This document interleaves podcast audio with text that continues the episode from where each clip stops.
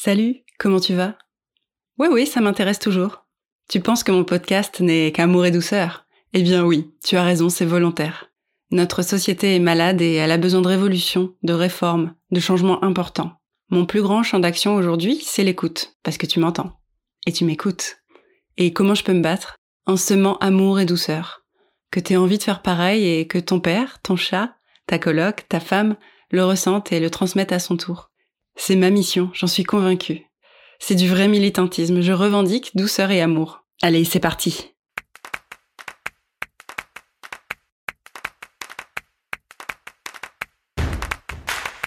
Toi, toi, toi-même. Toi-même. Toi-même. Toi-même. Toi-même. Toi-même. Sur beaucoup de thématiques fortes et intimes, la parole se libère depuis longtemps. L'inceste, les violences sexuelles, conjugales, la maltraitance au travail, dans le milieu familial ou scolaire, les inégalités, les invisibilisés, les hyperactifs, hypersensibles, la différence. Tout ce qui n'est pas dans la bonne case, qui sort de la norme, ou du monde patriarcal dans lequel on a grandi, tout ce qui dérange. Le problème actuel, c'est l'écoute. On en parle, mais ceux qui peuvent agir ne veulent pas entendre. Alors, à force de parler, ils vont finir par écouter, et, avec un peu de chance, comprendre. Aujourd'hui, on va parler d'un phénomène très répandu, avec un mot très barbare, la blémophobie. Je veux prendre le temps d'un épisode pour t'expliquer parce qu'énormément de gens en souffrent à un moment ou à un autre de leur vie. C'est important si tu ne l'as jamais vécu de savoir que c'est tout autour de toi et qu'avec un peu de bienveillance, on peut aider, simplement en faisant attention et en oubliant le mot juger. Sauf si tu travailles au tribunal. Oui, je sais que t'aurais été déçu si je l'avais pas faite celle-là. Alors, qu'est-ce que c'est que ce mot La blémophobie? C'est la peur du regard des autres. C'est bien au-delà de la timidité et apparenté à de la phobie sociale. Alors à partir de là, j'ai compris que si je voulais survivre, il valait mieux que je fasse profil bas. J'allais devoir me fondre dans la masse. Personne ne me verrait. Personne ne m'entendrait. J'allais disparaître.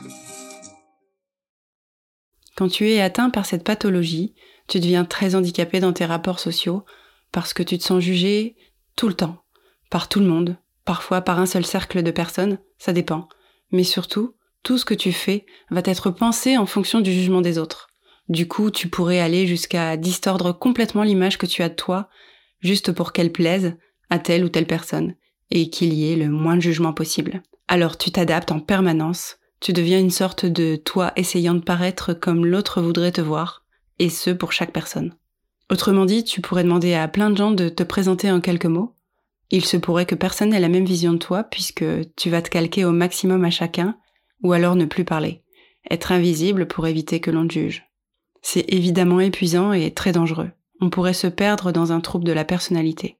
Alors concrètement, ça veut dire que tu as peur d'être ridicule, de prendre la parole, d'être visible. Je te raconte pas à la plage en maillot de bain, en entretien d'embauche, dans une discussion autour d'un café, dans la cour de récré, toute situation sociale où le risque est être jugé. Ce mal-être peut s'exprimer plus ou moins violemment en fonction de ton stade et de tes connexions avec les autres. C'est souvent caractérisé par des crises d'angoisse intenses et ça peut devenir tout à fait irraisonnable, irrationnel. Dans le monde professionnel ou à l'école, en fonction de ton âge, ça crée d'énormes dégâts évidemment, surtout si tu n'as pas conscience d'être concerné par cette pathologie.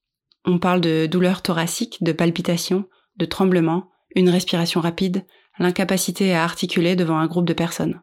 La parade, quand on a peur d'être jugé en permanence, c'est la préparation, l'organisation, la prédiction. Ouais, on devient devin. C'est une solution pour faire semblant, préparer dans sa tête toutes les conversations à son propos, tout ce qui pourrait être dit ou présenté, pour le formuler de telle façon à éviter le jugement à tout prix.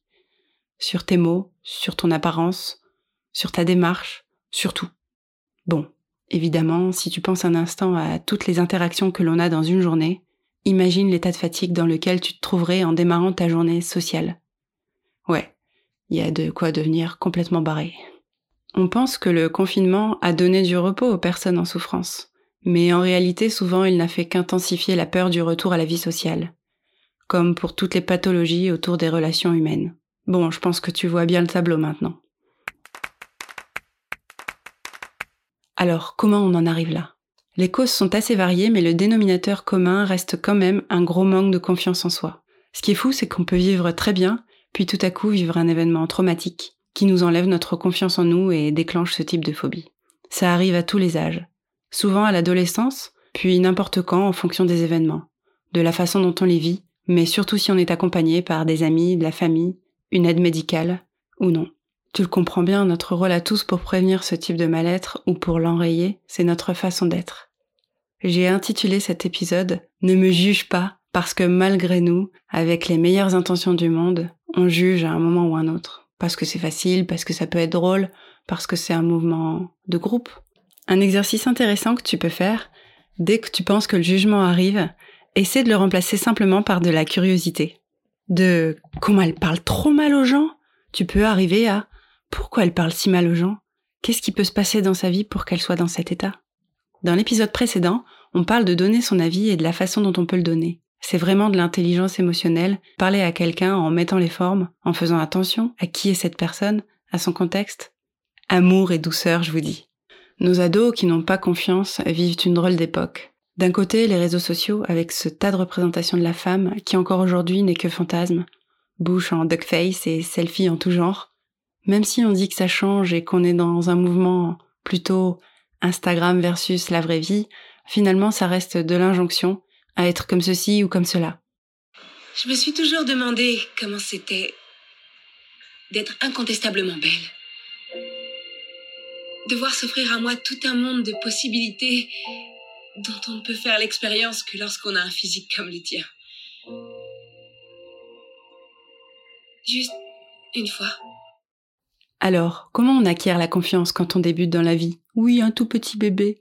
Ou une jeune mamie qui, à cause de la maladie, a perdu toute confiance. D'abord, se dire que l'on peut se tromper, que ce qu'on dit ne remet pas forcément en cause qui on est. On a dit n'importe quoi, bah oui, c'était pas notre jour, c'est comme ça.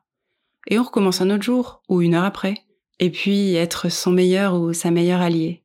Se parler comme on parlerait à quelqu'un qu'on estime, qu'on aime, qu'on trouve formidable la petite voix qu'on entend et qui pourrait parfois dire Mais t'es trop débile ou quoi? se transformerait petit à petit en Bon, ça marche pas cette fois-ci, alors on recommence. Allez, courage Et puis, comme dans un épisode précédent qui parle de bricolage et confiance en soi, eh bien, on passe à l'action. On devient créatif. Tu sais comment on devient créatif, toi?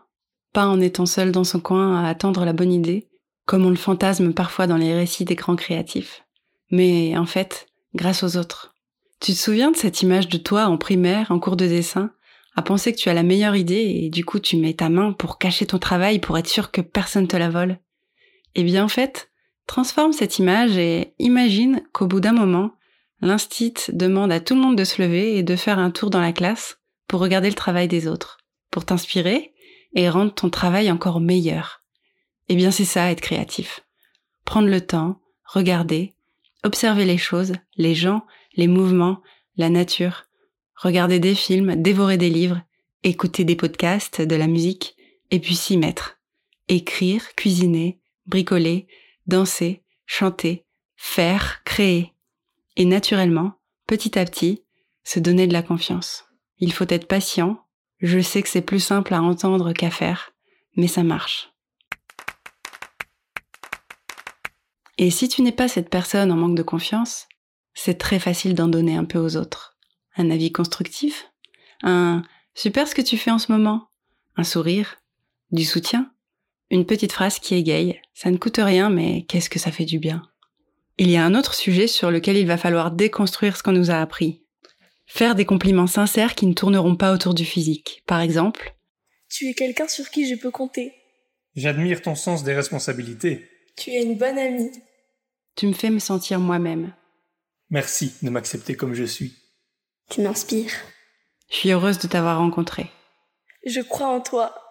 Comme j'aime ta sensibilité. J'adore ton sens de l'humour. Je suis sûre que t'en trouveras plein d'autres. Mais ces qualités-là construisent une vraie confiance durable sur lesquelles on peut s'appuyer pour grandir, contrairement à la beauté de tes yeux. Alors, si on résume, la blémophobie, c'est la peur d'être jugé. Ça peut arriver n'importe quand dans la vie, que tu sois adolescent et en perte de confiance, ou que tu as vécu un événement traumatique qui va te faire perdre ta confiance en toi. C'est caractérisé par des crises d'angoisse intenses et souvent irrationnelles. La parade, c'est de te préparer au maximum pour que personne ne te juge. Mais ça te rend épuisé et c'est très dangereux puisque tu vas tordre ta personnalité en fonction des autres. Pour aller mieux, il faut prendre confiance en soi. Et pour ça, il faut se faire du bien, être gentil avec soi et être créatif. Regarder les autres, observer, lire, regarder des films et passer à l'action. Faire des choses, faire du sport, danser, faire de la cuisine, faire des choses qui vont te donner confiance. Si tu n'es pas dans cette situation mais que tu observes des gens en manque de confiance autour de toi, ta plus grande compétence sera la bienveillance, le sourire, le mot gentil et l'accompagnement. Et on essaie de valoriser l'autre sur des qualités autres que le physique, parce que c'est durable et que ça va l'aider à grandir. Alors, tu le sens mon militantisme, amour et douceur? J'espère bien. Une dernière question, si je puis me permettre, Billy. Qu'est-ce que ça te fait au juste lorsque tu danses? Je sais pas. Ça me fait plutôt du bien. Au début, je me sens un peu raide, mais quand je suis lancée, alors j'oublie tout le reste. Et c'est comme si je disparaissais. J'éprouve comme un changement dans mon corps et une sorte de feu dans tout mon corps. Je suis simplement là. Je vole. Juste comme un oiseau. Ou comme de l'électricité. Nous nous apprêtons à vivre à nouveau une période délicate. Certains seront bien lotis, un toit sur la tête suffisamment grand pour que ce soit confortable, du télétravail dans de bonnes conditions. Mais d'autres le vivront comme ça seulement en apparence, parce que souvent, les souffrances sont invisibles aux yeux des autres. Et puis, il y aura ta voisine qui n'aura pas cette chance, qui bosse dans des conditions atroces, pandémie ou non, et qui souffre peut-être en plus de ce type de trauma que tu ne pourras jamais voir. Alors, chacun à notre échelle, sans parler d'engagement, ça ce sera pour un nouvel épisode, transformons un peu notre vision, sans jugement, et en accompagnant, juste avec un peu de bienveillance et pourquoi pas de l'amour et de la douceur. J'espère que cet épisode t'a plu, qu'il t'aidera à décaler un petit peu ta vision des autres et à prendre le temps de les observer et leur faire un sourire. N'hésite pas à le partager autour de toi.